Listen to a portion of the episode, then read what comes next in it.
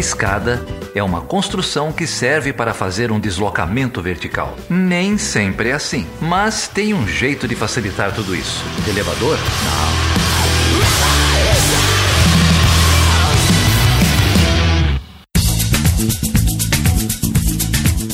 Seja bem-vindo e seja bem-vinda a mais uma edição do Chutando a Escada. O meu nome é Felipe Mendonça. E eu sou Geraldo Zaran. E parabéns, Geraldo. Hoje é seu aniversário, cara. Como, como assim, trabalhando em pleno aniversário? Ah, aqui é muito profissionalismo, né, cara? O podcast é acima de tudo, né? Obrigado. Ah, cara, eu conto pros caras que você já gravou no dia do teu casamento. Tem gente que não acredita, mas quem acompanha o Chutando a Escada desde o início sabe.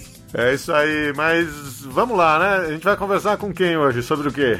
Hoje a gente vai falar com Pedro Henrique de Moraes Cícero, professor lá da Universidade Federal de Berlândia, sobre a América Latina, cara. É o Puco? É o Puco, ele é conhecido como Puco. Na graduação parece que esse era o apelido dele. Muitos só conhecem o Pedro pelo, pelo apelido. Um baita papo aí, falamos sobre México, sobre Venezuela, claro, sobre o conflito na Nicarágua. Uma baita reflexão aí sobre política internacional na América Latina. É isso aí. Mas, Geraldo, antes da gente ir pro papo, cara, vamos aqui pros recadinhos tradicionais.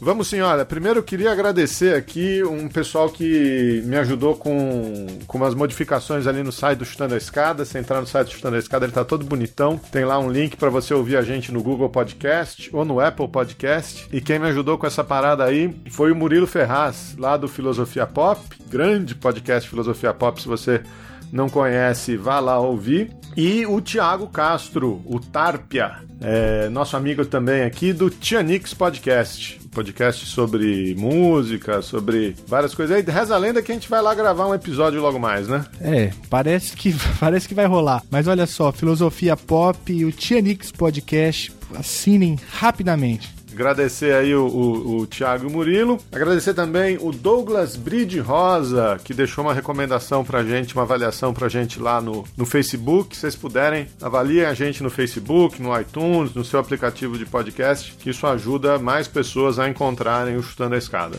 E Geraldo, muita gente compartilhou o último episódio no Twitter. Eu não vou ler o nome de todo mundo, infelizmente, mas se você ainda não segue o Chutando a Escada no Twitter, procure lá o arroba chutando a escada.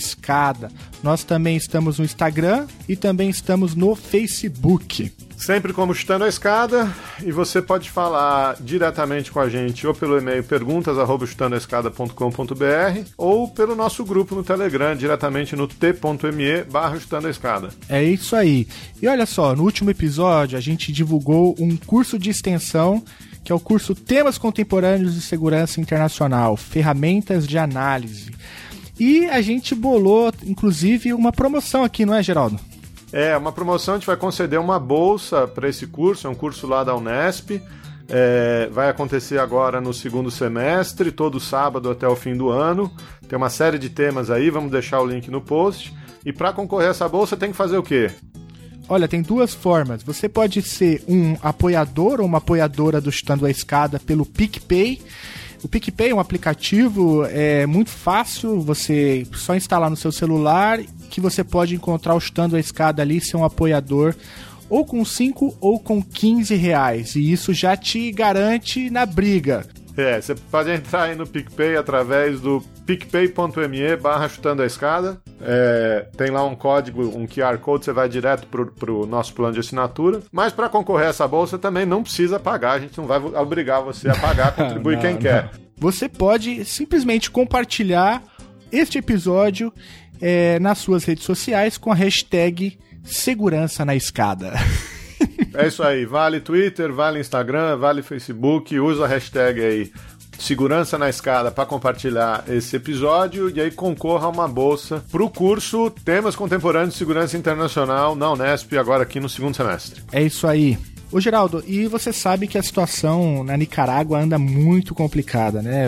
A imprensa tem noticiado, mas a gente tem poucos especialistas que de fato sabem do que estão falando, né? Inclusive de lá para cá, uma estudante brasileira de medicina é, foi morta. O nome dela é Raineia Gabriele Lima, de 30 anos. Ela foi assassinada na semana passada é, lá na Nicarágua. Então eu queria aproveitar que a gente está falando justamente sobre esse assunto para deixar aí toda a minha solidariedade a família enlutada. Nossos sentimentos aí, a, família, aos amigos da, da Rainéia. É, ela era uma estudante de medicina na capital da Nicarágua, trabalhava também lá num, num hospital universitário. Parece que foi na saída do, do hospital chegando em casa que, que houve o assassinato. As circunstâncias ainda estão um pouco é, estranhas, mas queria, a gente queria deixar nossa solidariedade para a família e para os amigos. É isso aí. Então vamos falar com o Puco? Vamos lá, vamos falar sobre relações internacionais e América Latina. Então com vocês, Pedro Henrique de Moraes Cícero.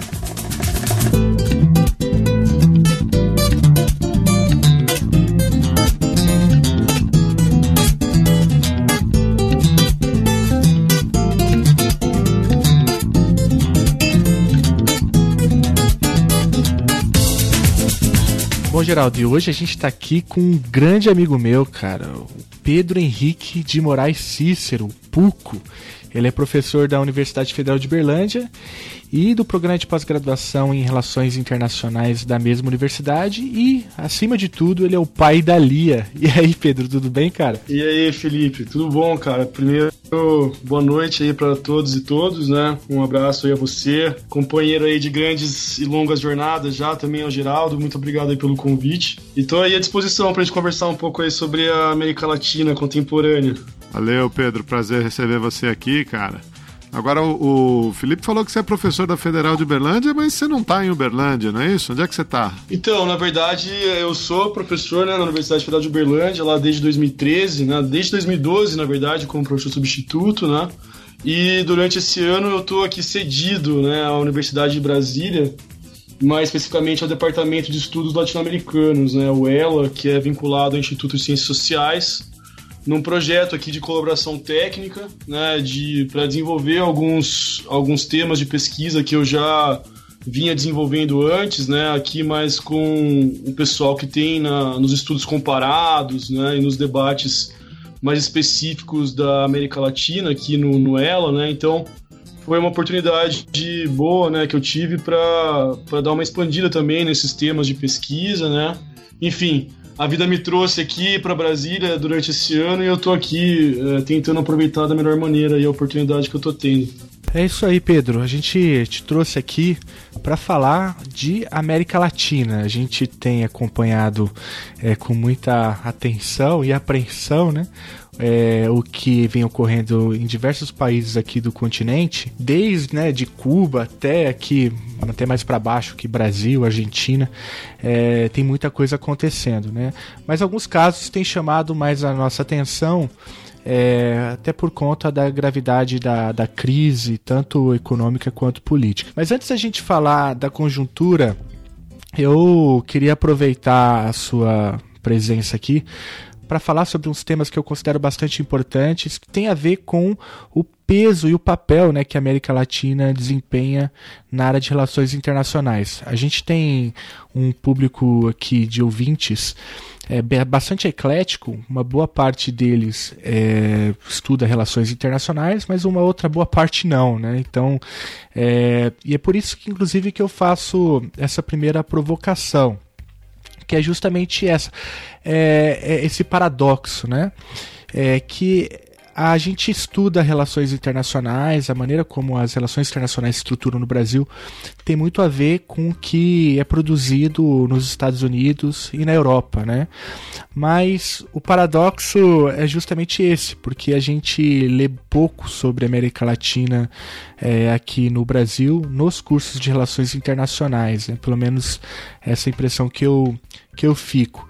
E como você é um especialista no tema, está aí acompanhando é, com bastante atenção é, o que tem sido produzido é, na região, sobre a região, eu queria então te perguntar isso, cara. O que acontece aí na área de relações internacionais que atribuem um papel tão pequeno, né?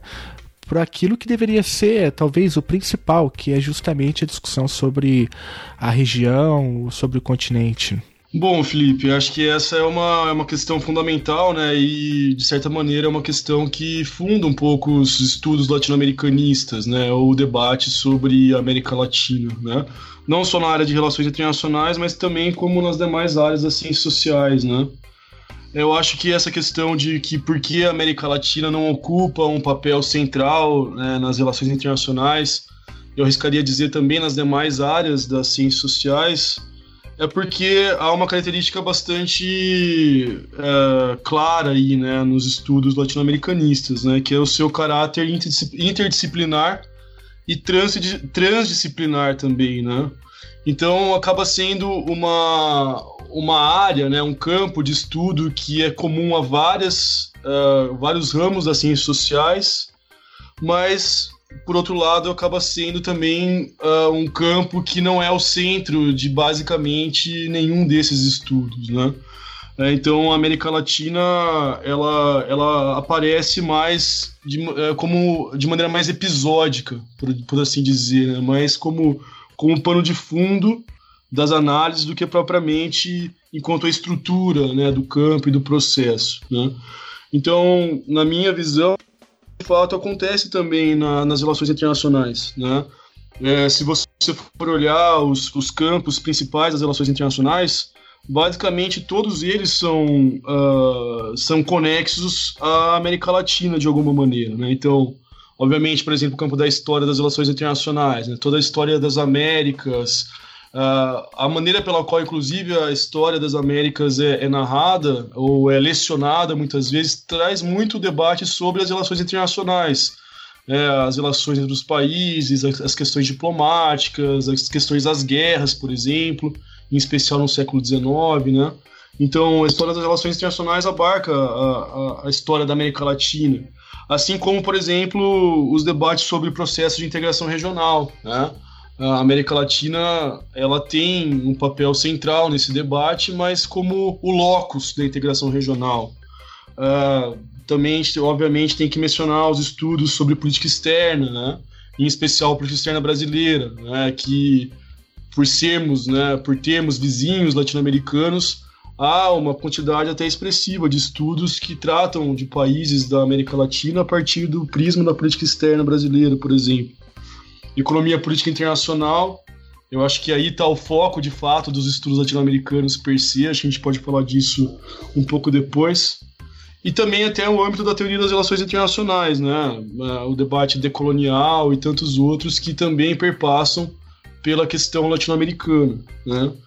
É, mas eu acho que a, a, questão central é um pouco essa, né? A América Latina ela está mais relegada a um papel de pano de fundo das análises e não propriamente o centro ou a estrutura analítica desses estudos, né? É, e aí acho que é um pouco por aí que, que o debate se coloca, né?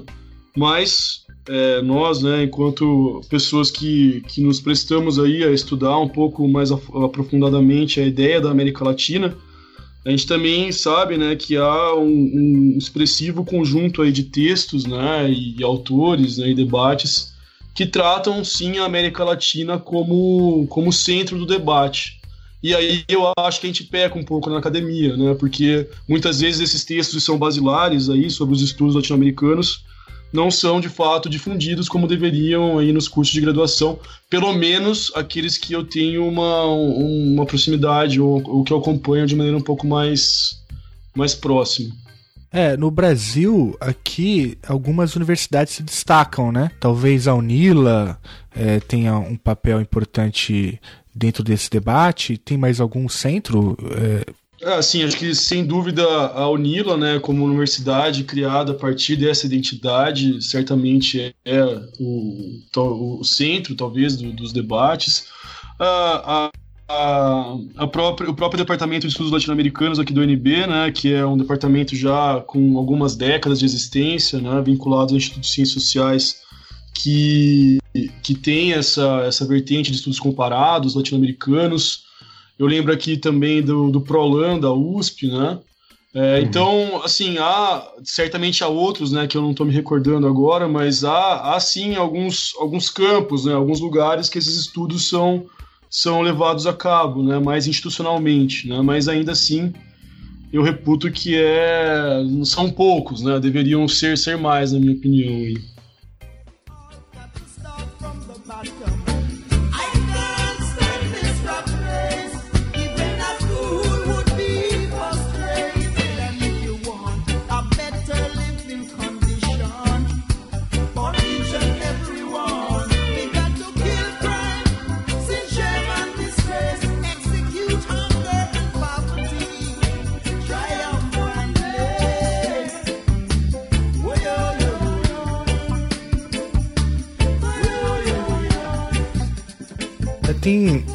Aquele debate, né? Inclusive que enquanto você falava, me, me eu me lembrei, é um debate interessante que Stanley Hoffman, né? Que começa a partir daquele texto é, Is International Relations an American Social Science, né?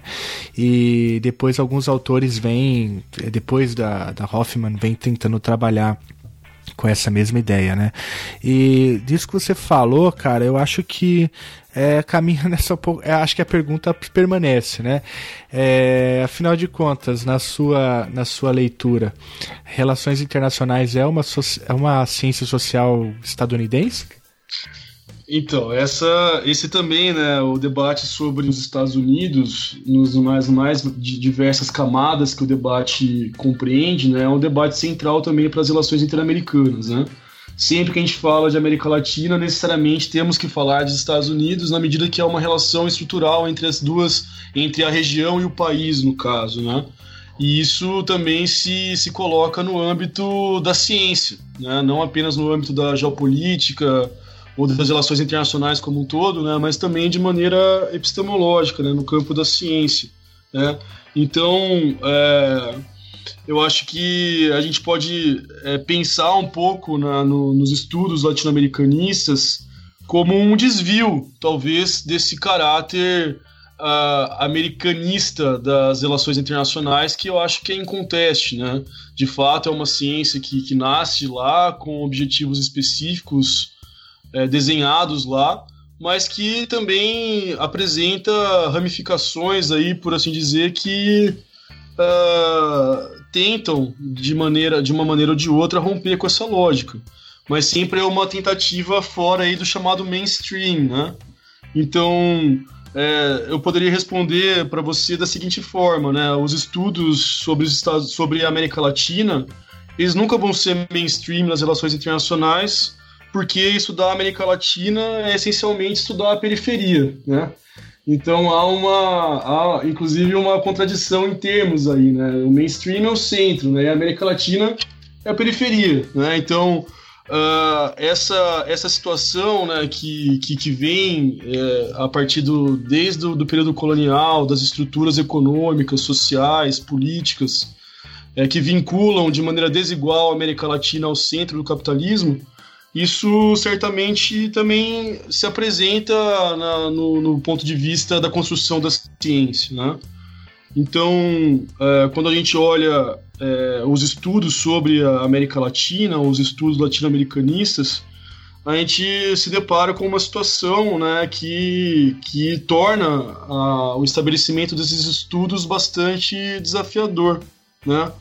É, para contribuir um pouco com isso, eu faço menção aqui a um texto da Maris, Maristela Svampa, é uma socióloga argentina, um texto de 2016, né, chamado Os Debates Latino-Americanos. É um compêndio bem interessante sobre a questão da América Latina como um todo, né? Mas a introdução dessa, dessa obra, a Svampa, ela elenca aí para gente três problemáticas, né, ou três situações que dificultam o estabelecimento dos estudos latino-americanos de maneira contínua. E eu acho que esses elementos nos ajudam a entender, então, por que dificilmente os estudos latino-americanistas serão mainstream nas relações internacionais ou em qualquer outra área das ciências sociais. Eu acho que é, é interessante tentar resumir rapidamente o argumento dela aqui, né, para dar um pouco mais de profundidade ao nosso nossa conversa aqui, né?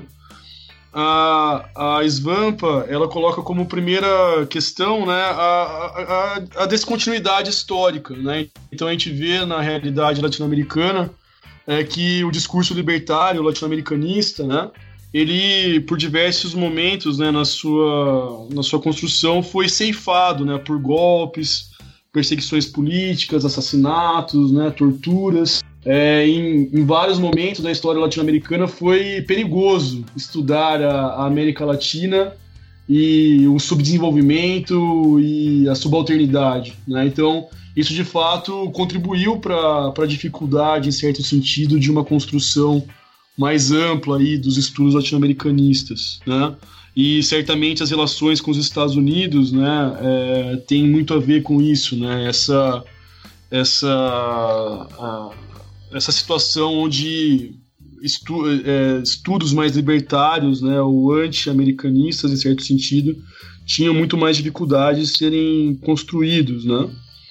Um segundo ponto que ela levanta, né, que eu acho extremamente interessante, é um, é um debate um pouco mais da formação das ideias e tal, é que aquilo que a gente estava falando, né, sobre a questão do eurocentrismo. Na verdade, a gente não falou do eurocentrismo, mas a gente indicou um pouco a ideia do eurocentrismo, né?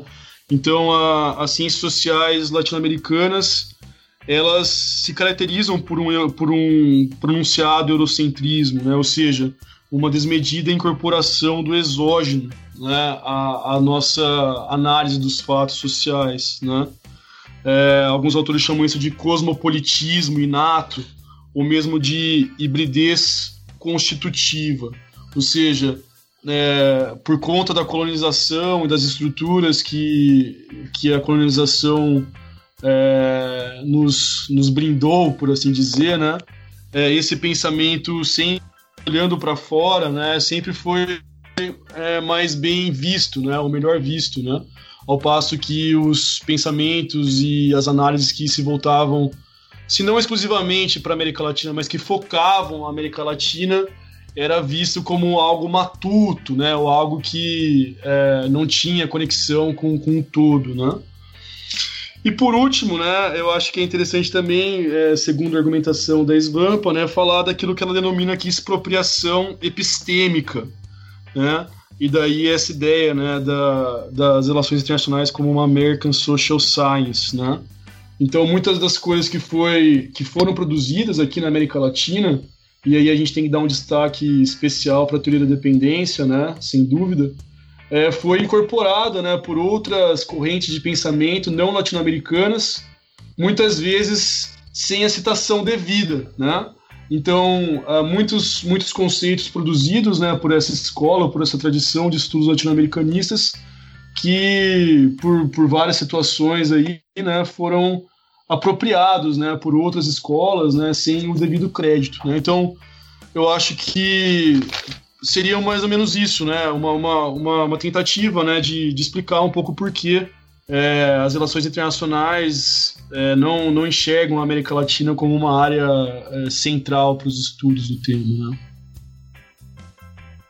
Cara, é, essa essa coisa que você citou agora no final da expropriação epistêmica, né? É, Bom. Eu não, eu não quero fazer nenhuma provocação a vocês aí do chutando a escada, não, né? mas. Não, já fez. Pensei um pouco nisso na hora que eu tava pensando sobre isso.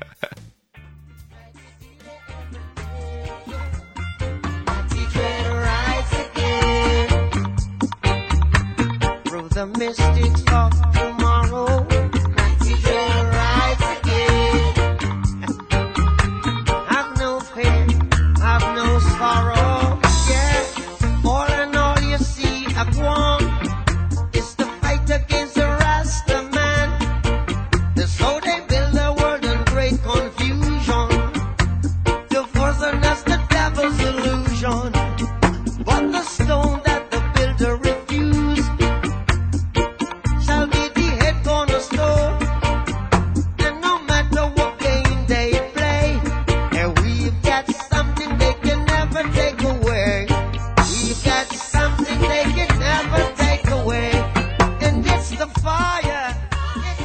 Pergunta, né? É, Para você é uma expropriação epistêmica indevida de reflexões latino-americanistas? Olha, cara, eu não, eu não chegaria a esse ponto, né, na medida que tô longe de ser um conhecedor da obra do Chang, né, e das suas referências, né, não é algo que obviamente já li o texto, né, mas não é algo que eu me aprofundei, né? Mas independente disso, né, se há uma, uma apropriação epistêmica ou se deveria ter sido citado, sequer eu sei se foi ou não, né? Mas para mim está bastante claro que há uma conexão entre as duas coisas, né? Eu acho que a escola estruturalista, né, antes inclusive da teoria da dependência, né, o pensamento cepalino, né, ele tem, ele cumpre um papel fundamental na, na nos estudos sobre economia política internacional em especial é, é, no mundo periférico, né? Porque, em última instância, né, estudar a América Latina é, sem sombra de dúvida, estudar a exploração, subalternidade, né, alteridade, né, são temas que são inatos aos estudos latino-americanos, né? E muitos deles, né, são vinculados aí à questão da economia política internacional. Né? Então, a divisão internacional do trabalho, né, o sistema colonial, é, toda a maneira pela qual a América Latina foi inserida né, no modo de produção capitalista, quais foram as suas funções desde o início da sua participação, quais são os limites de crescimento dessas economias, né? Então, uh, por isso que eu coloquei a ideia da economia política internacional, né? E aí fazendo, fazendo a referência clara aí à escola estruturalista e também à teoria da dependência, né? São são instrumentais, né, que foram é, bastante muito complexos, né, e construídos aqui na, no nosso, na nossa região a partir das nossas especificidades, né, e que explicam muito, né, a, a nossa situação ontem, hoje, possivelmente amanhã também, né, mas mais do que isso, né, é, acrescentam um capítulo fundamental é, na teoria crítica como um todo, né, eu acho que há uma, acho não, né? Certamente há uma vinculação entre as teorias do imperialismo, né, e a teoria da dependência, por exemplo. Só que a partir de, de algo que eu chamo de uma virada vetorial, né? Agora a gente está entendendo, a partir da teoria da dependência, o imperialismo e os seus efeitos na periferia, mais concretos, né? É, um debate que a teoria imperialista clássica não, não fez, né? não teve tempo de fazer, enfim é algo que não está muito compreendido naquela teoria clássica. Né? Então vem a teoria da dependência para acrescentar mais uma camada a essa análise. Né?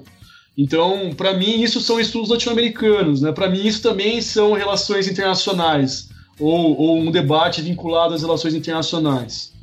Agora, é, para a gente entrar nesses pormenores, né, se é relações internacionais ou se não é, eu, eu não tenho muito a contribuir. Né? Eu acho que eu sou alguém que, apesar de estar trabalhando na área, é, não.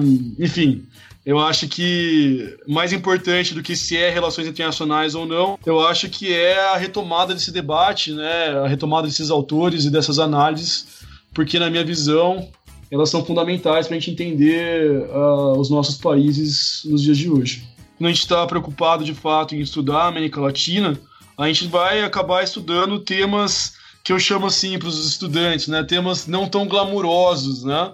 A gente vai estudar a exploração, a gente vai estudar a subalternidade, a gente vai estudar a periferia, a gente vai estudar a escravidão, é, são a alteridade, né? A questão do outro, né?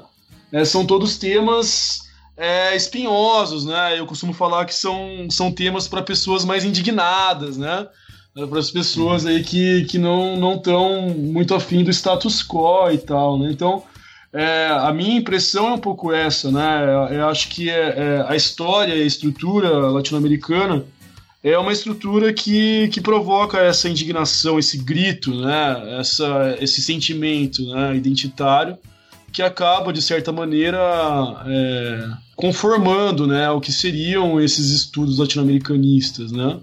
É, eu acho que, que essa é uma situação que, que se apresenta e que quando é confrontada a área de relações internacionais que ainda tem esses problemas mais pregressos, né? Essa, essa crise né, de, de tentar fechar a área ou de falar oh, isso aqui é, isso aqui não é, quando esse, essa trajetória é confrontada com a trajetória dos estudos latino-americanos, ainda dá, daí dá ainda mais curto-circuito, por assim dizer. Né? Então, uhum. eu vejo como algo que dificilmente vai ser, vai ser estabelecido, né? vai ser pacificado, por assim dizer. É, então eu prefiro seguir estudando, né, e talvez aí deixar os rótulos um pouco para lá, assim, na medida que é de fato uma área periférica, você vai ter muita dificuldade em defender o contrário, E acho que a gente, é, como a gente estava falando, pô, bola para frente, né? Vamos, vamos tentar continuar fazendo, porque na hora do vamos ver mesmo, né? Você vê que é algo muito, muito interessante e complexo. É, não só o episódio de História Global uh, com o Alexandre Morelli, é, que a gente discutiu bastante essa, essa, questão da demarcação das áreas, né? Mas também algum, algumas outras menções aqui, né? Um episódio sobre é, abordagens pós-coloniais, né? Que a gente fez com o Áureo aí também da, da Federal de Uberlândia e com a Marta Fernandes lá da PUC Rio. A gente chegou a, a, a tocar nessa questão da teoria é, decolonial. É, e até um episódio mais recente também uh, com o João Paulo Charlot, em que o Charlot comentava sobre é, a incapacidade da, da imprensa brasileira, da mídia brasileira, é, de ser referência para a América Latina, né? de ser um, um de, de, constituir aqui um, um, uma capacidade de reflexão mesmo, né? É, sobre a região, né? É, então acho que a gente a, a, conversa de vocês aí citou, citou muito a área de relações internacionais, os estudos acadêmicos, essa é, interdisciplinaridade, né? Às, às vezes está é, em relações internacionais, às vezes está na história, às vezes está na sociologia. É, mas a, a, própria prática política e, e, e, a cobertura midiática, enfim, a reflexão na sociedade que sai da academia também é carente nesse sentido, né? Que esses temas eh, vira e mexe aparecem aqui, nossos ouvintes pedem para a gente discutir América Latina. É, a gente já gravou um programa sobre Venezuela, um ou dois, sobre imigração. Nunca tinha gravado uh, um programa uh, sobre a região como um todo, né? Mas que bom que você está aqui, então, Pedro, para a gente olhar para essas questões de uma maneira mais ampla e mais aprofundada. Né? É, então, é, é, interessante, né, isso que você coloca, porque de fato é algo que a gente que acompanha com um pouco mais de profundidade, né, os debates sobre a América Latina, ou mesmo os, os casos, né, que, que compõem bastante também os estudos sobre a América Latina, né, os casos específicos dos países que compõem a região, as suas estruturas internas, né, os seus processos políticos, a sua história como um todo, chama bastante atenção de fato, né, que os nossos estudantes, mesmo ainda mais a sociedade como um todo, né, não tem informações tão aprofundadas aí sobre, sobre esses países, né? E muitas vezes tem informações bastante equivocadas, né? O caso da Venezuela é um caso clássico aí disso, né? É óbvio que as pessoas sabem que a Venezuela é um grande exportador de petróleo, enfim, mas pouca gente se vê com, com a capacidade mesmo de articular o quão fundamental é o rentismo para a sociedade venezuelana e, e, articular essa situação, por exemplo, com as crises econômicas e políticas que o país passa é, rotineiramente, né? Então a gente se depara com análises muito superficiais, né? Que muito episódicas, né? Que personalizam muito os problemas e não apresentam aquilo que é mais caro aos estudos da América Latina, né, que é essa questão estrutural, né, que é essa situação da divisão internacional do trabalho, o passado colonial, é, as estruturas que, que decorrem dessa, dessa, dessa história. Né? Então, é muito difícil, né, em especial na mídia, é que você consiga alguma análise que vincule duas situações que, que para gente que estuda isso são as mais basilares, né? Então, é, eu, eu, eu, eu sou suspeito para falar, né, mas eu acho que é, um debate sobre a América Latina de maneira geral, como é esse que a gente está fazendo aqui, eu acho que ajuda pelo menos a falar obviedades, né? É, são obviedades, mas que muitas vezes essas obviedades elas são si simplesmente esquecidas, né, do, dos debates e das análises, né? Então, eu acho interessante, né, que, que a gente tem essa oportunidade aqui no, nesse programa programa de, de tratar um pouco sobre isso.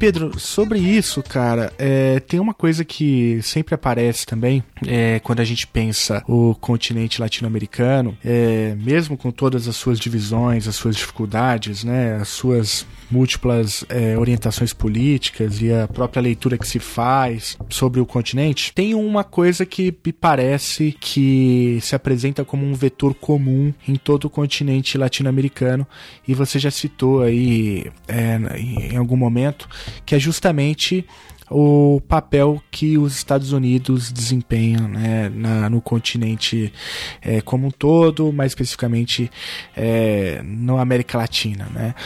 É, inclusive, quando a gente para para pensar, por exemplo, paradigmas de política externa brasileira, é, você tem lá os paradigmas que, por exemplo, o Tulo né, mobiliza naquele livro dele é, sobre a política externa brasileira, que é autonomia pela diversificação, autonomia é, pela participação e tem uma terceira que eu sempre esqueço, autonomia por sei lá o que. Vocês lembram? Não lembro, não me lembro. É, mas o ponto aí é que a autonomia é um vetor né, importante. E aí autonomia em relação ao quê? A autonomia em relação à principal força no continente que, que é os Estados Unidos. Né? É, e aí eu queria levantar essa bola, assim, né? É, daria para fazer um pouco é, uma fala nesse sentido, assim, como que os Estados Unidos atuam na região, é, por exemplo, no caso venezuelano, que é o caso que você é, já, já estudou, tem uma tese a respeito, é, já é sabido, bem documentado o papel que os Estados Unidos é, desempenharam, por exemplo, no golpe agora, recentemente, em 2002, né? É, e quando a gente fala em participação dos Estados Unidos em golpes, né, é, quer seja participação direta ou indireta, é, muitos do, dos ouvintes pode, podem, pode estranhar. Como assim, né? Parece ser uma coisa meio de teoria da conspiração. Como assim os Estados Unidos participando de golpes no continente? E afinal de contas, cara, como que os Estados Unidos pautam as suas ações no continente? Tem golpe mesmo? Eles... a, a pergunta poderia ser outra, né? Tem algum lugar que os Estados Unidos não patrocinaram algum tipo de intervenção no continente? Olha, Felipe, eu acho que é, é, é mais plausível essa segunda pergunta, né? Porque esse debate aí sobre a, a construção da hegemonia, né, em grande medida, do, dos Estados Unidos na América Latina, é também um debate clássico já, né, no âmbito dos estudos sobre as relações interamericanas, né?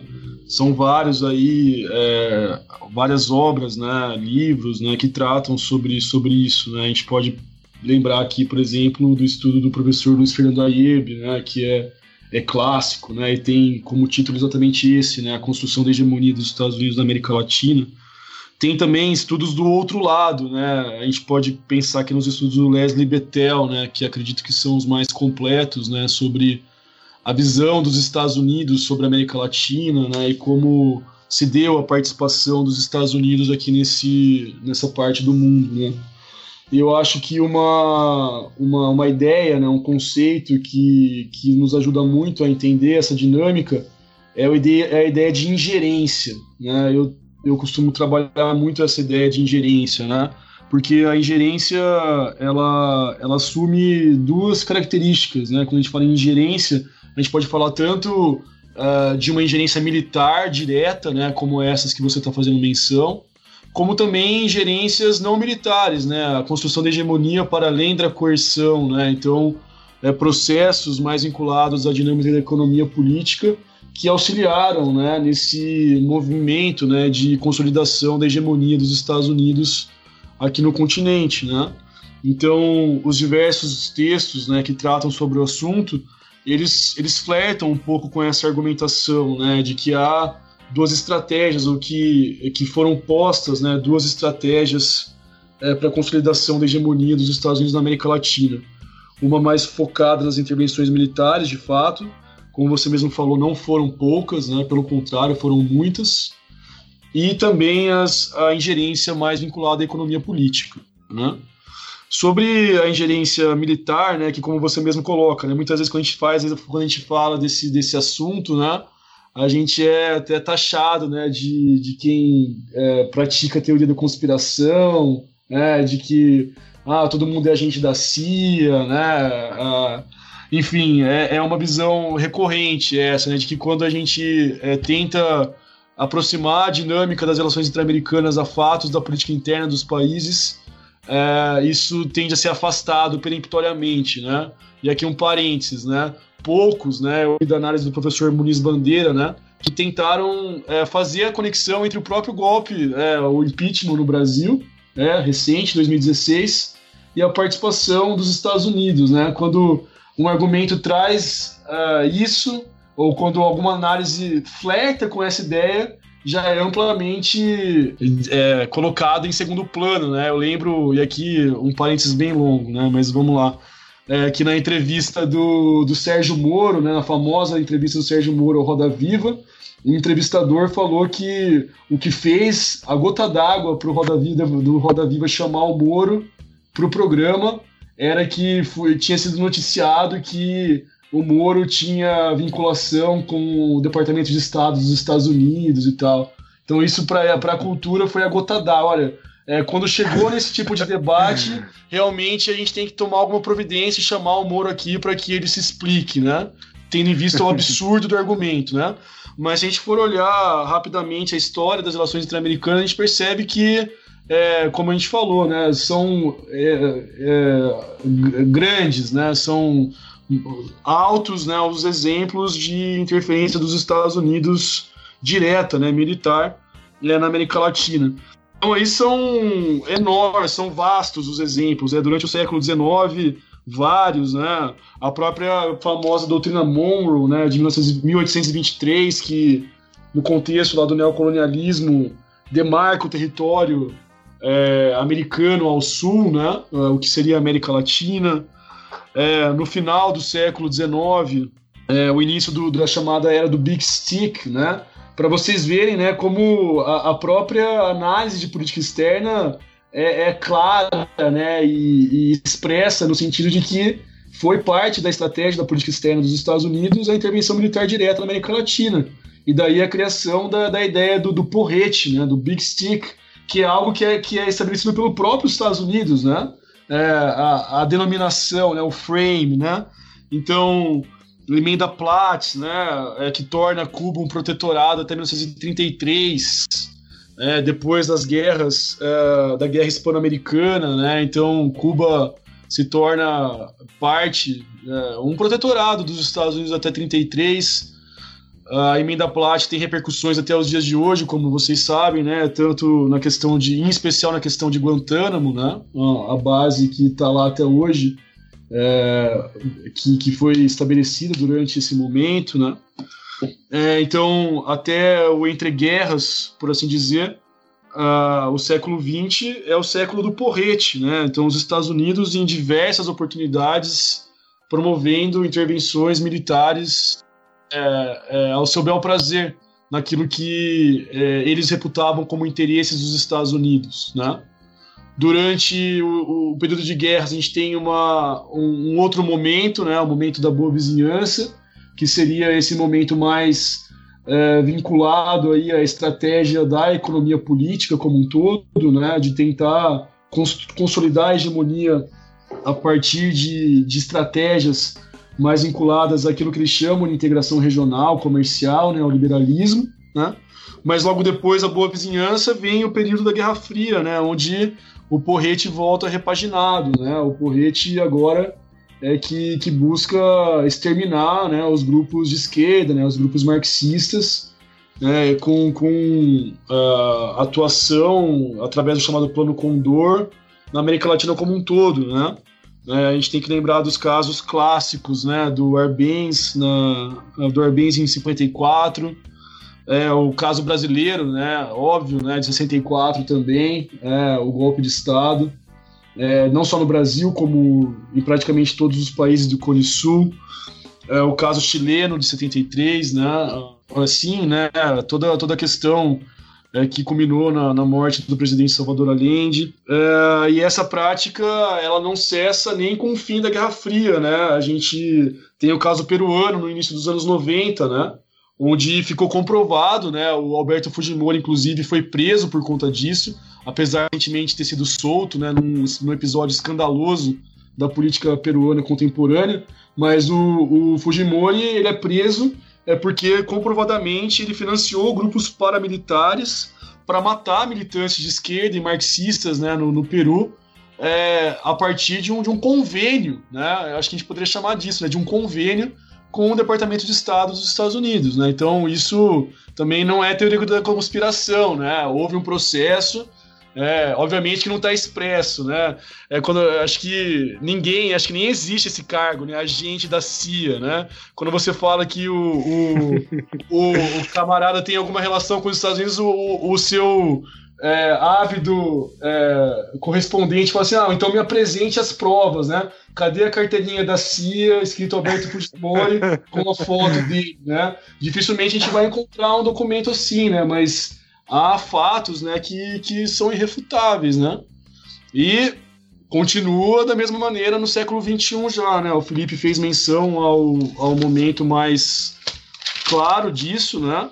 É, que é o golpe em 2002 é, há, uma, há uma mudança de estratégia nesse caso, né? E nos casos que vão vir em seguida, né? Porque a partir dos anos 2000, é, os Estados Unidos é, eles têm mais cuidado, entre aspas, né? Então o apoio dos Estados Unidos se dá muito mais num financiamento e num apoio é, em todos os aspectos às elites é, dos países que se colocam contra aos chamados regimes progressistas da época. Né? Então, no caso do, da Venezuela de 2002, claramente uh, o golpe de Estado ele se deu a partir de forças da própria sociedade venezuelana, né? o empresariado venezuelano, é, é, capitaneado ali pelo Pedro Carmona, né? que entra na, na história da Venezuela como Pedro Breve, né? porque fica apenas dois dias né? enquanto presidente golpista. Né? Mas a, a, a, o protagonismo, sem dúvida, é da elite venezuelana.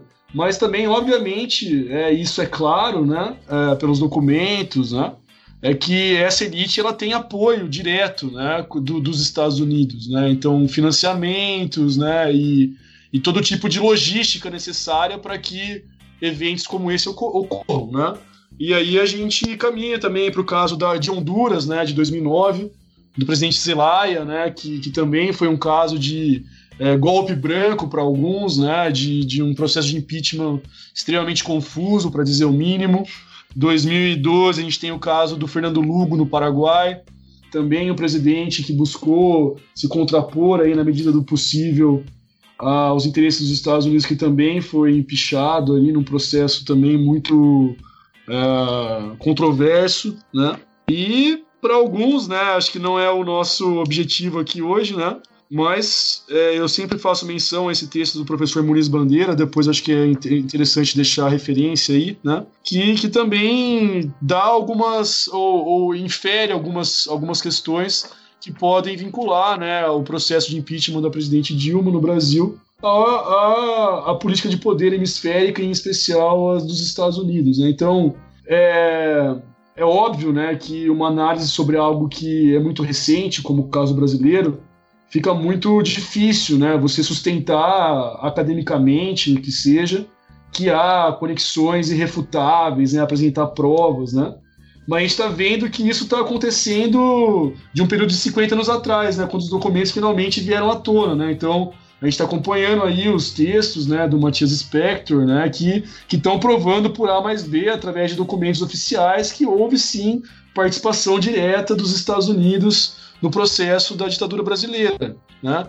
Então não, não vai me surpreender, não sei se vai acontecer, mas não vou ficar surpreso que daqui a 50 anos, né, como quando tivemos, tivermos todos velhinhos, né, caquéticos, apareça aí documentos né, que, que comprovem talvez isso que a gente possa imaginar, né? Então, independente se vão ser comprovados ou não, o fato é que a história das relações interamericanas é, são, é uma história né, de, de um incontável número de, de interferências militares diretas dos Estados Unidos em diversas situações e países latino-americanos.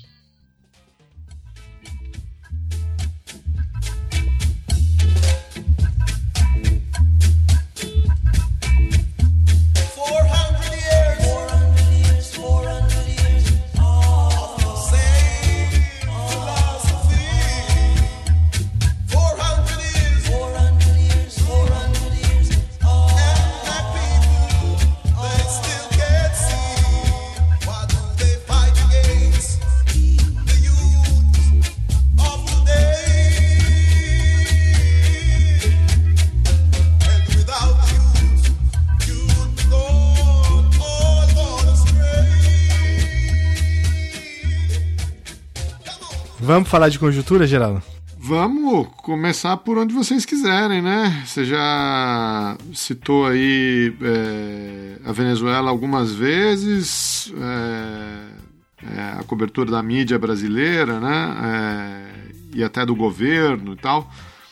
É, a Venezuela é sempre o caso não sei se é o fetiche do governo brasileiro, não sei exatamente é, o que, que é, né? mas tem uma, uma prioridade aí, tem uma, um, uma leitura sobre o caso venezuelano que, que outros casos ou, ou outras crises é, hemisféricas realmente não recebem. Né?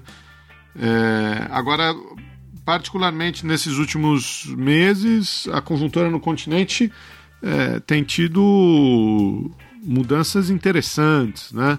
No passado você teve um processo de pacificação na Colômbia que levou a, entre outras coisas, né, a, a entrada da Colômbia na, na OCDE, uma parceria com a OTAN, mas ao mesmo tempo o, o Santos não conseguiu fazer o seu sucessor, não é isso? É, tivemos eleições no México também com uma mudança significativa, vitória de um candidato que alguns consideram de esquerda, outros mais de centro-esquerda. É, a gente tem acompanhado aí uma crise é, na Nicarágua já há meses, com uma série de mortes. É, uma crise no Peru que é decorrente, é, em muitos sentidos, da nossa própria Lava Jato, uh, prisão do, do não sei se ele foi preso, mas prisão decretada do Rafael Correia, ex-presidente do Equador, enfim. Escolhe aí, Pedro, você quer começar por como é que você faz a leitura aí do, do continente, né? Essas coisas estão vinculadas, não estão? O que, que você acha? É, é, esse é um pouco do dilema também dos estudos latino-americanos, né, na, na, medida que cada um desses casos é específico, né, e que tem que, que deveria ser tratado com a profundidade que, que é necessária, né? Mas eu vou um pouco mais para essa segunda parte que você provoca, né, que você coloca, né? Eu tento é, observar, né, se há de fato aspectos comuns é, ou, ou, uma tendência, né, que, que leve a esse a essa alteração, né? E, e na minha visão, né, nos meus textos, nas minhas análises, eu tendo a, a, acreditar que sim, né? Que, que há uma conexão, é, mesmo que indireta, né? De, desses fatos, né?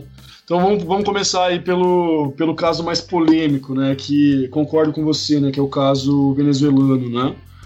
é, você, você na sua fala aí se questiona, né? O que, que não sei muito bem o que, o que faz com que haja tanta essa voracidade, né? Essa, é, essa necessidade, né? De desconstruir o caso venezuelano.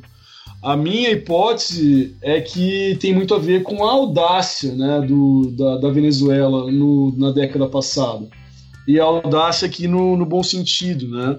A Venezuela ela se aproveitou de um momento extremamente é, positivo para sua estrutura econômica, né, tendo em vista o preço do petróleo, né, e a partir dessa conjuntura, de fato, tentou, na medida do possível, alterar aí a estrutura das relações interamericanas, quer seja com os projetos de integração regional, quer seja com uma, uma postura mais incisiva no âmbito midiático, né, então a Venezuela, ela na década passada, a gente poderia falar que ela foi com tudo, né? E em grande medida conseguiu é, conquistar parte dos seus objetivos, né? Ah, mas agora a gente tem uma situação mundial, né, do, do comércio do petróleo, em especial no caso venezuelano, muito diferente dessa, né?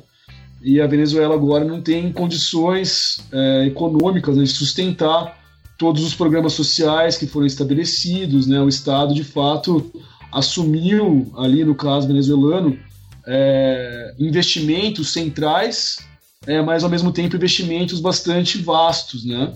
Que é, naquele momento onde o petróleo estava alto, eles conseguiam cumprir, né? Agora que o petróleo não está alto, né? A gente está recuperando, mas ainda muito abaixo do que era no auge lá do, do chavismo não há mais condições de manter isso, né? Então, uh, agora há uma. É, eu, eu, eu, eu olho dessa maneira, né? Uma, uma necessidade, né? Dos países contrários ao projeto bolivariano, né? Tanto a Colômbia, mas em especial os Estados Unidos, né? E darem uma resposta a essa, aquilo que eu estou chamando aqui de audácia, né? Eu sinto que estão colocando a Venezuela no lugar dela, né? No sentido de que a Venezuela até 1999, né? É, salvo algumas exceções, né? No início da sua formação republicana, com o próprio Simão Bolívar, né? O mais é, um venezuelano, né? Ou talvez o venezuelano, né? Uh, mas depois disso, a história da Venezuela é uma história de vinculação direta aos Estados Unidos, né? É um país que sempre foi um, um apoiador direto dos Estados Unidos na região até 1999, né? Quando o Chaves, através aí, de um tortuoso processo, assume o poder e, e busca de fato alterar essa lógica consegue no primeiro momento. É, acho que é importante a gente, a gente é, falar um pouco do, do, início do governo Chaves, né? É que é, é, é, um pouco esquecido, né? A gente fala, olha, a Venezuela deu sorte, né? O Chaves deu sorte de ter o preço do petróleo alto durante boa parte do seu governo. Eu não acho que foi sorte, eu acho que foi competência, né? A Venezuela teve um papel fundamental na reestruturação da OPEP né, o aparelho de política externa da Venezuela é, foi central na, na organização da cúpula da OPEP, que fez com que os países passassem a seguir as cotas de produção que eles mesmos não seguiam, né? E isso, obviamente, teve um impacto enorme né, no, no preço do petróleo. Né? Então, o Chaves teve grandes méritos nisso. Né? Nesse ponto específico, eu acho que é um ponto pacífico, né? que não foi apenas sorte, foi trabalho. Né? Acontece que a Venezuela, né, isso acho que é claro, né, para muitos, né, é, ela tem uma característica é, na sua estrutura econômica que é central, né, que é aquilo que a gente denomina rentismo petroleiro, né. É, o, o, pro, o, próprio programa de vocês, né, acho que no episódio 13 né, do, do, do Leonardo, é, tratou isso de maneira muito clara, né, a importância importância que o petróleo tem na, na economia. E mas uh, é, é, interessante, né? Porque a gente pensa sempre num país petroleiro enquanto um país uh, que não vai ter problemas econômicos. Mas um rápido estudo sobre o rentismo petroleiro é, deixa claro que a abundância de petróleo sem uma estrutura produtiva prévia é algo muito mais deletério do que benéfico para a economia do país, né?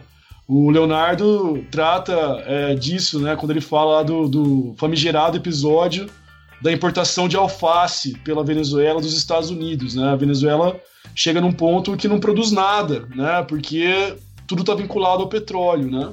Então é um país muito instável, né? muito dependente na, na sua dinâmica produtiva. Né? Então, por mais trabalho que, que se coloque, a Venezuela não vai passar nunca de um país petroleiro, pelo menos né, no sistema que está posto lá hoje, né? E isso faz com que a economia do país sofra esse efeito pendular, né? Quando o petróleo está indo bem, a sociedade, a política está mais estável. Quando o petróleo vai mal, né? E isso que eu estava falando um pouco sobre um pouco da falta de, de noção histórica da, da, da, do processo da América Latina, da Venezuela como um todo, né? Não é a primeira vez que a Venezuela passa por um, por um processo de dificuldade, um problema de dificuldade econômica é, desse, é, desse tipo.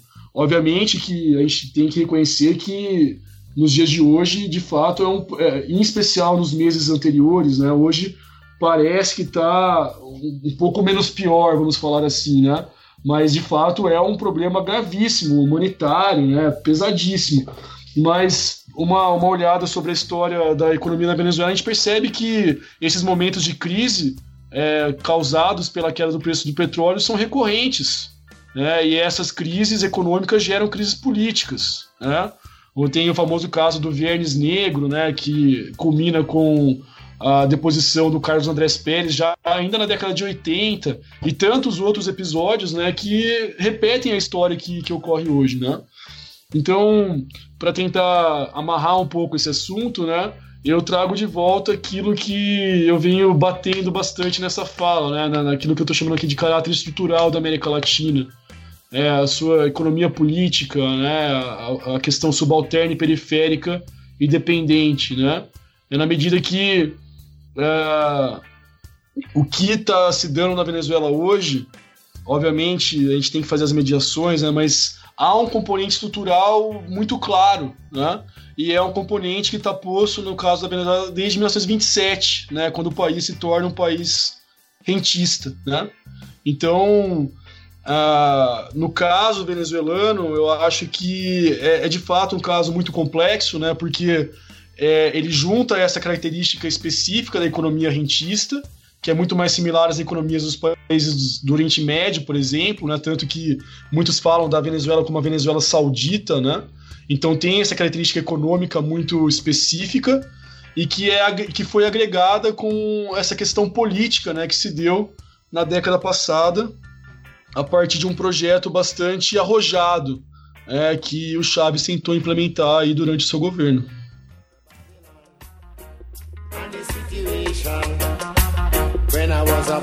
About eight years old, there was a certain Rasta man, and he loved all the children, and he treated us like a man. Even the little children that no one cares for, we call up everyone. And he gave us fruit and treated everyone with a special love. Many people see I, many people ask I, why am I a Rasta man? But he taught I the love to give to everyone. Many people see I, many people ask I, why am I a Rasta man? There is no better way to express my love to each and everyone. Pedro, é, mas além da, da Venezuela, é, a gente tem visto outros casos interessantes, né? É, bom, você citou a maldição do petróleo é, agora, ao, ao, se referir ao caso venezuelano, mas a gente tem visto outros, outras crises, né? De, outras, de outros tipos no continente. O Geraldo mencionou agora há pouco por exemplo, o caso do México, né? Que, que também agora acabou reagindo no último, no último pleito né, para a presidência, é, dando uma guinada à esquerda. Né? É claro que o México não tem a mesma estrutura produtiva que a Venezuela, tem lá suas especificidades, né? É um país que compõe o NAFTA, né? Faz fronteira com, com os Estados Unidos é, e que agora com a diplomacia do Trump bastante agressiva, né? Em relação ao México, acabou contribuindo, né? Para que o desfecho eleitoral mexicano é, fosse esse que a gente assistiu, né? É, o que, que você tem observado aí sobre a experiência mexicana, a crise mexicana e as soluções que estão sendo construídas por lá? Bom, Felipe, eu, eu acho que o caso mexicano é um caso central aí para a América Latina como um todo, né? Por conta do peso regional do país, da, da, da história, da cultura, né? É, o México é um país central aí para a gente entender um pouco uh, isso que a gente chama aqui de relações interamericanas, né? E o México, num primeiro momento, parece sair um pouco da lógica que a gente vinha é, experimentando nas últimos, nos últimos processos eleitorais, né? Então, é, depois aí da, daquela onda, da chamada onda dos governos progressistas, né, dos governos é, mais associados à esquerda, né, a gente vê que no início dessa década que a gente tem aqui, é, um refluxo desse processo, né? Então, a eleição do Macri na Argentina, a eleição do Pedro Paulo Kuczynski no Peru, é, mesmo o processo de impeachment aqui no Brasil, né? E a, a, o governo com essa posição política que assumiu depois do golpe, né? Então, a América Latina supostamente, né? Mesmo a eleição uh, do Duque, né, na, na Colômbia, o Duque, a gente pode falar um pouco dele depois, alguém que é uribista, né, alguém que está vinculado à, à, à direita colombiana. Parecia aí que a América Latina estava tava seguindo essa trajetória até a eleição agora do Andrés Manuel López Obrador, né, no, no México, uma eleição recente, né, do, do mês passado, é, que apresenta né, o Lopes Obrador enquanto alguém mais vinculado aí à, à esquerda. Né? É, é, muito interessante é, acompanhar a trajetória do Lopes Obrador. Né? Aqui eu quero deixar claro que eu não sou especialista né, na, no, no, tema, né, mas eu tendo, eu tenho, eu, te, eu tento pelo menos né, acompanhar com um pouco mais de profundidade a política mexicana. O López Obrador é alguém que é, foi eleito presidente da, do México na terceira vez é, enquanto candidato, né? É, é, interessante isso também, eu estava pensando sobre isso, né? Tanto o Allende quanto o Lula, agora quanto o López Obrador, eles são eleitos só na sua terceira tentativa, né? Não estou falando que eles são semelhantes, né? Muito pelo contrário, mas me chamou a atenção esse fato, né? Mas então o Lopes Obrador é alguém que é, é, se apresentou para a sociedade mexicana como uma ruptura, de fato, né, com o PRI, é, como alguém que iria é, é, se apresentar como um agente anticorrupção. Isso eu acho muito interessante também, porque esse debate é algo fundamental para as eleições no Brasil, né? O Lopes Obrador, ele, ele a, a primeira a apresentação dele é essa, né? É um político diferente do político tradicional mexicano, né? Um político que vai acabar com a corrupção, que vai é, tentar aumentar os níveis de participação política é, e que vai combater a violência, né? Então, ele, ele se apresenta assim, mas se a gente for olhar a sua própria história, a gente percebe que não é bem isso, né? O Lopes Obrador, na, na eleição uh, de 2006, salvo engano, preciso checar essa data, mas eu tenho quase certeza que é 2006. Ele, ele, é, ele é quase ele é eleito, né? Por pouco, ele não é eleito por uma pouca é, quantidade de votos, inclusive ele pede uma recontagem e tal. É, mas nessa eleição é, ele já não tem um apoio claro de importantes movimentos populares na, no México, né? Inclusive, isso enseja a chamada outra campanha né, do movimento zapatista. É uma, uma campanha que busca desconstruir a, a campanha institucional, inclusive do Lopes Obrador. Né? É, não há uma, uma, uma proximidade entre, entre, entre, entre esses movimentos mais autonomistas, mais radicais, por assim dizer, e a candidatura do, do Lopes Obrador. E essa postura que está desde 2006, ela, ela é, ela é, ela continua agora em 2018, né? Então, quando a gente acompanha aí os pronunciamentos, né, dos zapatistas e de outros grupos, né, de, de políticos mais à esquerda na Venezuela, não, desculpa, no, no México, fica, fica claro, né, que é, esses grupos não acreditam que o Lopes Obrador vai ser um agente da mudança uh, no México, né? O, um comunicado recente aqui no dia 6 de julho, né? O subcomandante Galeano, ele usa uma frase forte, né? Ele fala que mudou o verdugo, mas a foice continua sendo a mesma, né? Talvez muitos dos nossos ouvintes não, não saibam do que se trata o zapatismo, muito menos o subcomandante Galeano. Faz aí pra gente um, um apanhado bem rapidão sobre, sobre por que, que o zapatismo é considerado um movimento radical e quem que é o subcomandante. O, sub, o subcomandante Galeano é o ex-jogador do Palmeiras, né, volante, que se exilou lá no México e agora está participando de atividades revolucionárias. Né? Não, eu tô brincando, cara. É, o, a questão do zapatismo né, é algo que é importante a gente ter um tempo para falar sobre isso também, né, porque os estudos sobre os zapatismos ocupam um papel de destaque né, nos estudos sobre a América Latina, né, em especial porque o movimento zapatista traz para o debate, é, inclusive analítico, né, a ideia de autonomia, né, que é um, é um conceito, uma proposta é bastante comum aí para os estudos que tratam sobre a América Latina, né. Mas aqui, resumindo em pouquíssimas palavras aqui, né, o, o zapatismo é um movimento que se insurge né, em 1 de janeiro de 94. Não por acaso é o, é o dia né, do estabelecimento formal da, do NAFTA, né, do qual o México faz parte. Uh, é um movimento social né, é, estabelecido bem ao sul do México, no estado de Chiapas, é, que a partir aí da herança cultural, né, histórica do Emiliano Zapata, né, um líder importante da Revolução Mexicana de 1910, se insurge né, contra o Estado mexicano e por alguns meses ali no ano de 94 é, confronta é, diretamente o Estado mexicano através das armas, né, e desde então é, constitui nessa, nessa região do país, né, no estado de Chiapas, um movimento autonomista, né? um movimento que, em certo sentido, desafia, em certo sentido não, em todos os sentidos, né? desafia a soberania mexicana, né? na medida que há uma situação de conflito até hoje, né? tanto que eles têm o chamado EZLN, né? que é o Exército Zapatista de Libertação Nacional e tal. É, então, ao longo desse, desses mais de é, 94, né, então desses mais de 20 anos, o zapatismo ele tem um, um papel importante na política mexicana e também na política interamericana, por assim dizer, né? E, e, certamente é um grupo, né, que um grupo que busca a transformação sistêmica é, dos povos indígenas mexicanos e da, dos explorados latino-americanos como um todo, né?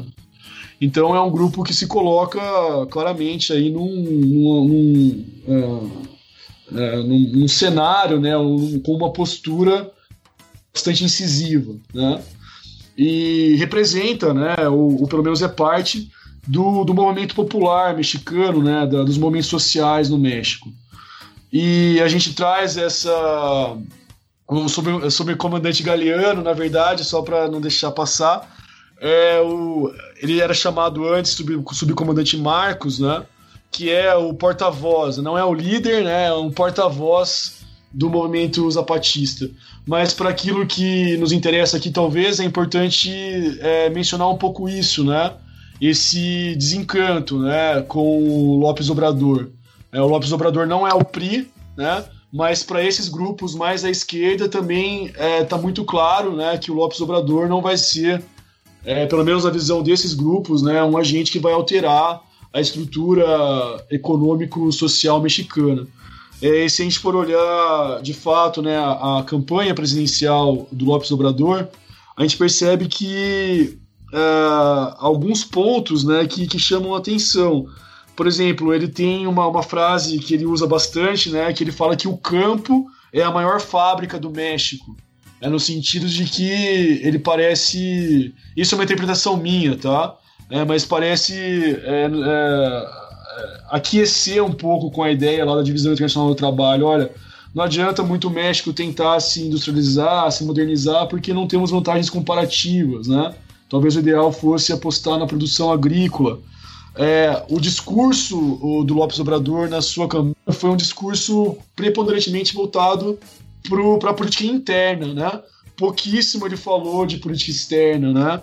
Ele quase não falou nada sobre NAFTA, né? Sobre uh, como, como alterar as negociações do NAFTA. O debate que ele propôs foi um debate bem é, genérico, por assim dizer, né?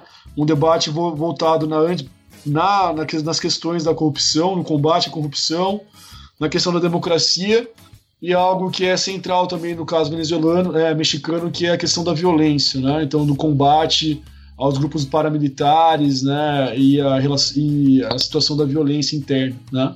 Então, é, é, um, é um governo que a gente tem que ficar atento, né?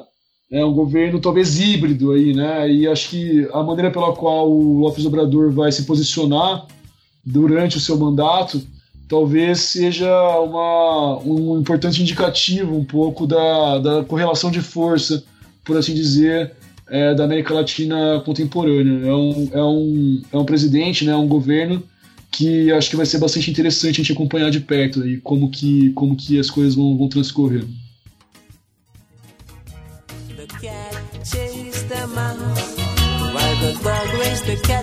The vultures are waiting to see the great slaughter so that they can fly down and clean up after.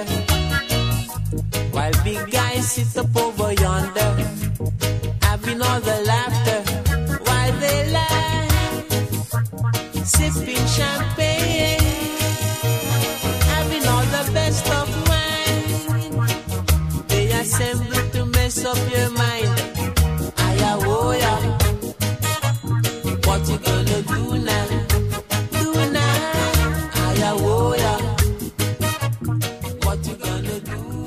É uma das crises mais importantes no continente hoje é a crise na Nicarágua, né? E pelo que eu, eu acompanhei assim na, na imprensa, é, a, é porque a pergunta é essa, né? Como que começa?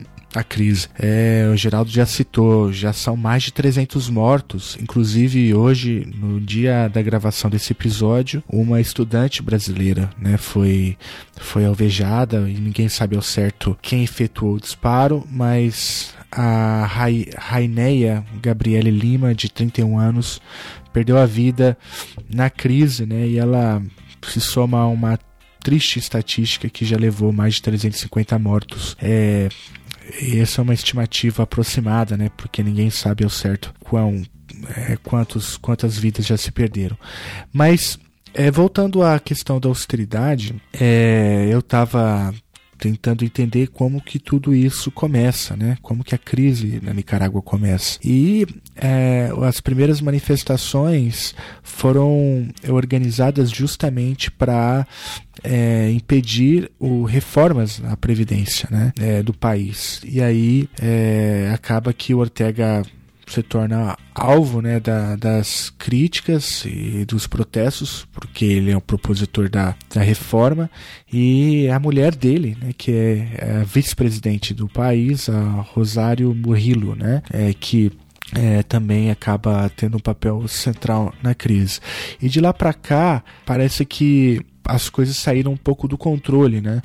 Você tem organizações paramilitares trabalhando junto com o governo, inclusive suspeita-se de que o disparo que tirou a vida da Raineia foi efetuado justamente por alguma dessas, é, dessas forças paramilitares. Né? A própria Comissão Interamericana de Direitos Humanos já se manifestou também, né, acusando o governo da Nicarágua de assassinatos, execuções, maus tratos e assim por diante. Como que você tem é, enxergado a crise da Nicarágua dentro de tudo isso que você falou, né? Porque a austeridade é um fenômeno, você tem uma guinada também, exceto no México, né?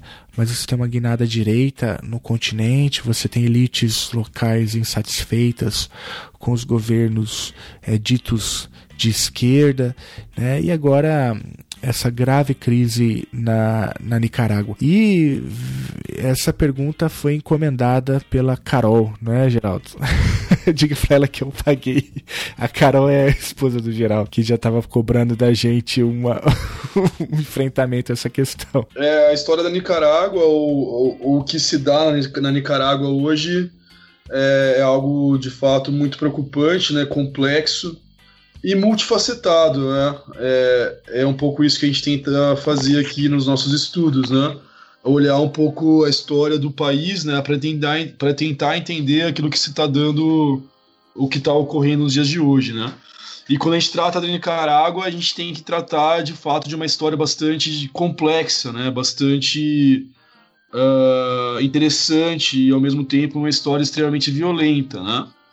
Uh, a Nicarágua, a gente estava falando até agora, né, do, do canal do Panamá, né, mas é, na verdade não era para ser canal do Panamá, era para ser canal da Nicarágua, né, na medida que a Nicarágua foi o primeiro, foi o país ou foi a região inicialmente, né, pensada por questões geográficas aí para fazer a interligação oceânica, né?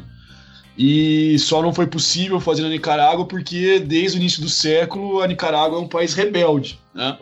A gente não pode esquecer nunca né, de Augusto César Sandino, né, que é, é depois aí de José Martí, né, na, na, na, na, trajetória histórica aí da virada do 19 para o 20, um, um importantíssimo né, ator né, da, das relações interamericanas a partir dessa perspectiva mais contestatória, né? Então, o Sandino tem uma, uma participação fundamental na história da, da Nicarágua na primeira metade do século passado, é, através de um movimento de guerrilha, né? As estratégias de guerra do Sandino são muito utilizadas depois pelos guerrilheiros cubanos, né? Na medida que o Sandino inaugura, por assim dizer, uma, uma, uma trajetória que depois vai se tornar, até certo ponto, convencional na América Latina, que são a, as guerrilhas, né, a, a, luta por guerrilhas. Mas o fato é que a Nicarágua, então, desde o século passado, tem uma, uma, uma tradição é, de luta.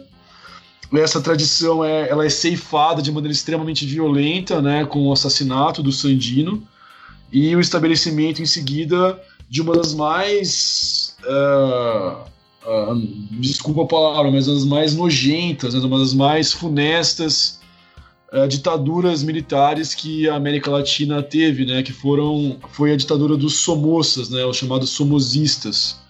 É uma família é, cujo sobrenome é esse, né, Somoza, que governou ou por eles próprios ou por fantoches a Nicarágua de 36 a 79, né? Então um longo período de ditadura militar extremamente violenta, né? Que, que buscou é, destruir, né? O legado sandinista e a, a luta é, mais radical na Nicarágua.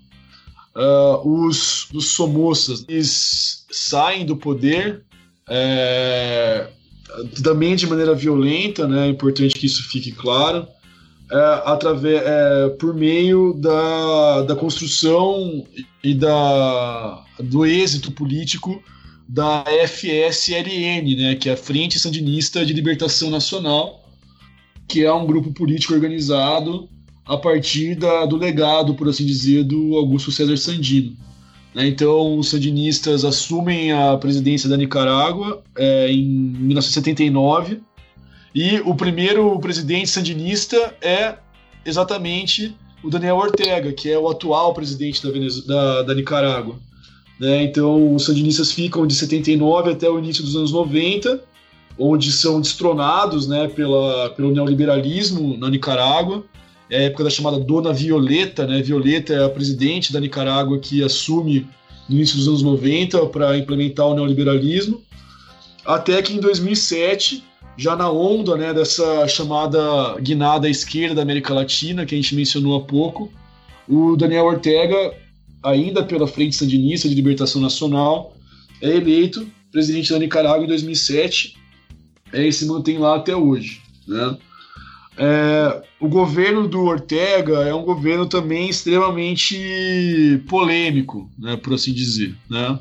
É um governo que goza de grande apoio popular, é um governo que tem bastante, e isso é bastante interessante de notar no caso da Nicarágua, né?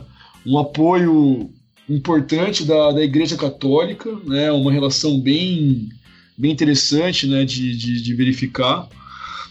E tem então um grande apoio popular mas é um governo que ao longo desse período, né, desde 2007, também sofre diversas críticas, muitas dessas críticas que fazem sentido, né? Então é um governo que é criticado por ser manifestamente nepotista, né?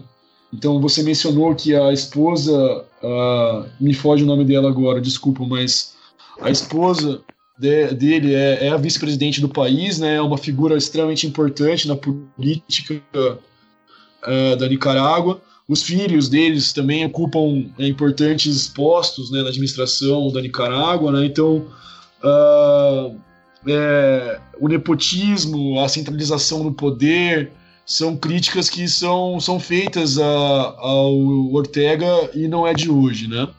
Mas para tratar de, de, da, da, questão específica da atual crise, acho que é importante ter essa, essa esse panorama histórico para a gente entender a crise, né? De fato, como você menciona, Felipe, é, ela se inicia por conta de uma proposta do governo do Daniel Ortega de promover uma reforma previdenciária, né? é, nos moldes é, daquelas que, daquela que estava sendo proposta, como a gente viu não só no Brasil, né? no Brasil, na Colômbia, em basicamente todos os países da América Latina, né? ou seja, uma, uma, uma proposta que sob argumento da, da questão da, do envelhecimento populacional e tudo mais, é, seria impossível manter um sistema previdenciário como estava posto na Nicarágua, né? E aí que as coisas começam a ficar complexas, né? Eu não sei se vocês acompanharam, mas hoje mesmo, né, saiu ontem, na verdade, né, uma entrevista no jornal Brasil de Fato, né, feita pelo jornalista Rafael Tatemoto, é uma entrevista com a embaixadora é, da Nicarágua no Brasil, a senhora Lorena Martinez, que inclusive hoje, né, no dia de hoje, 20, 25, foi convocada pelo Itamaraty a prestar esclarecimentos sobre a morte dessa brasileira que você menciona, né? E é uma entrevista bastante interessante, né, de alguém que obviamente compõe o aparelho eh, governamental, né, do, da Nicarágua, ela é uma uh, diplomata, mas que lança luz, uma, uma luz um pouco distinta dessa que a grande mídia brasileira vem é, apresentando, né? E aí é, é muito complexo, né, na medida que eu não tenho aí as condições de fato de é, me posicionar em relação a isso. Mas o fato é que a embaixadora, a embaixatriz Lorena fala que é, a questão é muito mais complexa que essa, né? Primeiro porque, segundo ela, né, a questão da reforma previdenciária foi uma proposta que o Daniel Ortega teve para se contrapor, para se contrapor, melhor dizendo, a proposta que o FMI estava demandando que a Nicarágua é, estabelecesse a Nicarágua tem um acordo de empréstimo com o FMI, a gente sabe muito bem como funcionam esses acordos, né? E o FMI pressionou, segundo essa embaixadora, a, a Nicarágua a fazer uma reforma previdenciária ainda mais radical do que aquela que o Ortega propôs. Né? Então começa por aí. A proposta do Ortega seria uma proposta é, menos radical do que aquela que o FMI gostaria que a Nicarágua é, apresentasse é, de maneira legítima, é, houve uma, uma, uma contraposição social a essa proposta, e a partir daí começaram de fato os protestos né, contra a reforma previdenciária. Né? Segundo essa embaixatriz, Lorena Martinez, é, a, na visão dela, a, essas manifestações contrárias à reforma, que no primeiro momento eram legítimas, ao longo do processo, elas foram instrumentalizadas pela direita e pela classe empresarial da Nicarágua. Ou seja, é, a, aquela convulsão social que, que ocorreu por conta de um, um, uma questão que, no primeiro momento, era, era justa, né, segundo ela, foi instrumentalizada. E repare que, de novo, né, aqui vão aparecendo situações semelhantes que acontecem é na América Latina como um todo, né? A gente pode pensar, por exemplo, no movimento do passe livre aqui no Brasil, né? Segundo essa, uh, essa representante do aparelho diplomático da Nicarágua, é, os conflitos atuais na Nicarágua estão utilizando o mesmo, aquilo que ela chama de manual de desestabilização, que, segundo ela, é o mesmo manual que foi implementado aqui no Brasil e também na Venezuela, ou seja, é, grandes turbas, né, grandes movimentações sociais é, que fica muito difícil né, perceber como são organizadas, quais são de fato os seus projetos políticos, as suas propostas, que acabam desestabilizando né, a política desses países. Né? Então, há essa outra construção é, que, que, que tenta enxergar o caso da Nicarágua contemporânea como um manifesto caso de desestabilização externa da política interna do país, né? É, como eu falei, eu não tenho condições aqui de, de, de fato, é, me posicionar em relação a essas duas posturas. O que eu consigo fazer, certamente, né, é, é afirmar que nem o Ortega, né, e muito, mesmo, e muito menos os sandinistas, eles são bem quistos né, pela, pelos Estados Unidos ou mesmo pela classe empresarial da Nicarágua. Né? é, é de fato um governo que se é, aproximava diretamente ao governo da Venezuela, né? Tanto que a Nicarágua é um país que compõe a ALBA, né? Então é um país que se vê enredado aí numa crise de enormes proporções e uma crise que para gente de fora aqui é um pouco difícil de decifrar.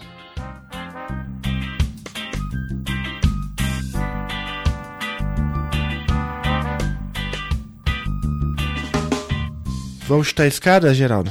Bora. Eu juro, eu nem tava lá. A culpa nem foi minha, foi dela. Essa maldita escada que derrubou a minha amiga.